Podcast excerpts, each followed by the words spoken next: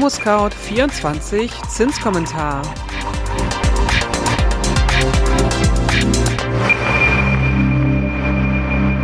Hallo und herzlich willkommen zum Zinskommentar-Podcast von ImmoScout24. Der Leitzins bleibt stabil, die Bauzinsen sinken trotzdem. Werden Finanzierungen jetzt wieder erschwinglicher? Das klären wir in den kommenden Minuten. Aber zuerst wie immer das Wichtigste in Kürze. Erstens. Die Inflationsrate in der Eurozone und in Deutschland ist im Dezember wieder gestiegen. Zweitens, die Europäische Zentralbank EZB hat vorschnellen Leitzinssenkungen eine Absage erteilt und die aktuellen Zinsen bei 4,5 Prozent eingefroren. Und drittens, die Bauzinsen sind auch im Januar weiter gesunken.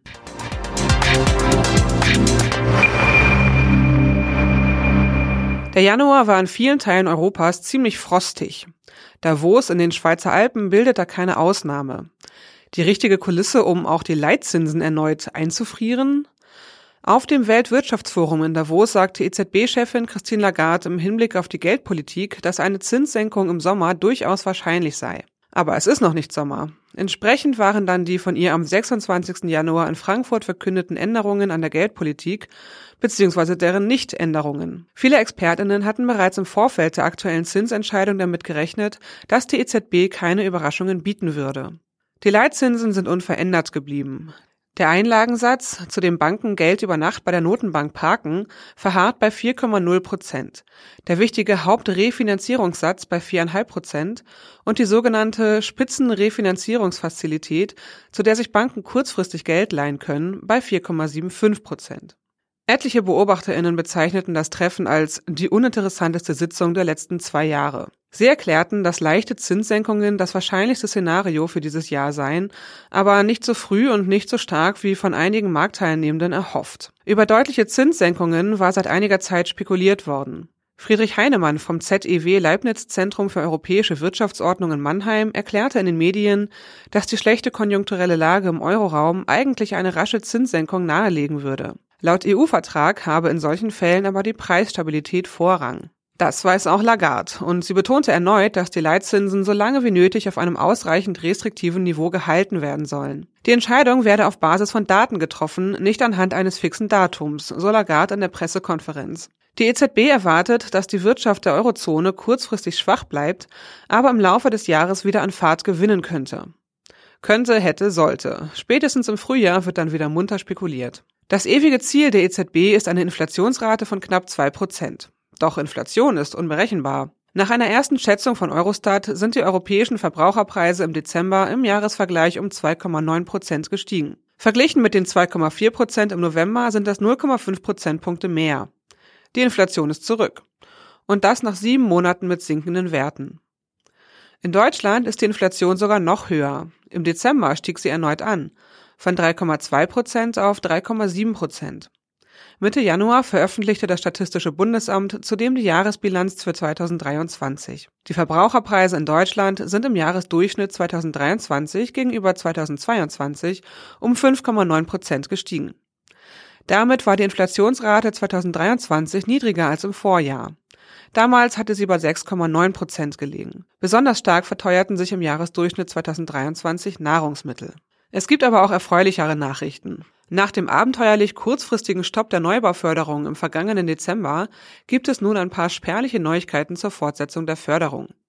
Die Bundesregierung will in den kommenden Jahren eine Milliarde Euro zusätzlich in den klimafreundlichen Neubau investieren. Wie das Handelsblatt berichtet, wird der Fördertopf zunächst mit drei Vierteln dieser Summe gefüllt. Ab Februar sollen wieder Förderanträge gestellt werden können, vor allem für den Bau von Wohnungen im unteren und mittleren Preissegment. Im aktuellen Bundeshaushalt 2024 wurden eine Milliarde Euro für ein Förderprogramm zur Förderung von energieeffizientem und bezahlbaren Wohnungsneubau bereitgestellt. Tim Oliver Müller, Hauptgeschäftsführer des Hauptverbandes der deutschen Bauindustrie, zeigt sich erleichtert. Er sagt, Bundesbauministerin Clara Geiwitz hat den Haushaltsausschuss in den letzten Zügen seiner Beratungen von einem Zinsverbilligungsprogramm für den Wohnungsbau überzeugt.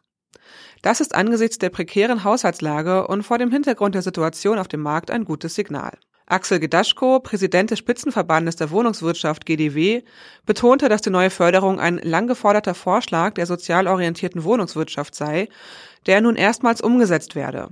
Er fordert eine Zinsverbilligung zur Wiederbelebung des fast zum Erliegen gekommenen Wohnungsbaus. Die vorgesehene Flächen- und Baukostenbegrenzung sei machbar und bezahlbar. Für den Hauptgeschäftsführer des Zentralverbandes des deutschen Baugewerbes, Felix Paklepper, kam die Nachricht vom Förderstopp der KfW im Dezember völlig überraschend. Er erinnerte an das Förderchaos von 2022, das noch immer nachwirke. Damals hatte die Bundesregierung ebenfalls unerwartet die KfW-Förderung für energieeffiziente Gebäude gestoppt und die Anforderungen für Neubauprogramme verschärft. Damit sei die Finanzierungsgrundlage und das Vertrauen in eine verlässliche Politik bei den Bauwilligen verloren gegangen, so Paklepper. Zumindest habe es, vor allem in Verbindung mit der bis 2022 ansteigenden Zinskurve, für Verunsicherung gesorgt. Die Ankündigungen, die Fördermittel wieder anzukurbeln, sind gute Nachrichten für alle Bauwilligen. Daran schließen sich auch die sinkenden Bauzinsen an. Unser ImmoScout 24 Zinsbarometer prognostizierte bereits Ende 2023 sinkende Zinsen. Im Januar setzte sich dieser Trend fort. Michael Neumann, Vorstandsvorsitzender des Kreditvermittlers Dr. Klein, wagt eine Prognose zur Zinsstruktur bei unterschiedlichen Zinsbindungsfristen. Im vergangenen Jahr gab es das Phänomen der inversen Zinskurve. Wer sich im Jahr 2023 zum Beispiel für fünf Jahre Zinsbindung entschied, zahlte dafür oft mehr als diejenigen, die 10, 15 oder 20 Jahre wählten. Normalerweise ist dies umgekehrt, so Neumann. In den letzten Wochen hat sich diese Situation etwas geändert. Der Zins für fünf Jahre ist zwar noch nicht wieder günstiger, aber zumindest kaum teurer als für längere Laufzeiten. Das bestätigt auch unser ImmoScout 24 Zinsbarometer. Neumann geht davon aus, dass sich diese Entwicklung fortsetzen wird, wenn die EZB den Leitzins senkt. Dann werde sich die Zinsstrukturkurve im Laufe dieses Jahres wieder normalisieren. Doch so weit ist es ja noch nicht.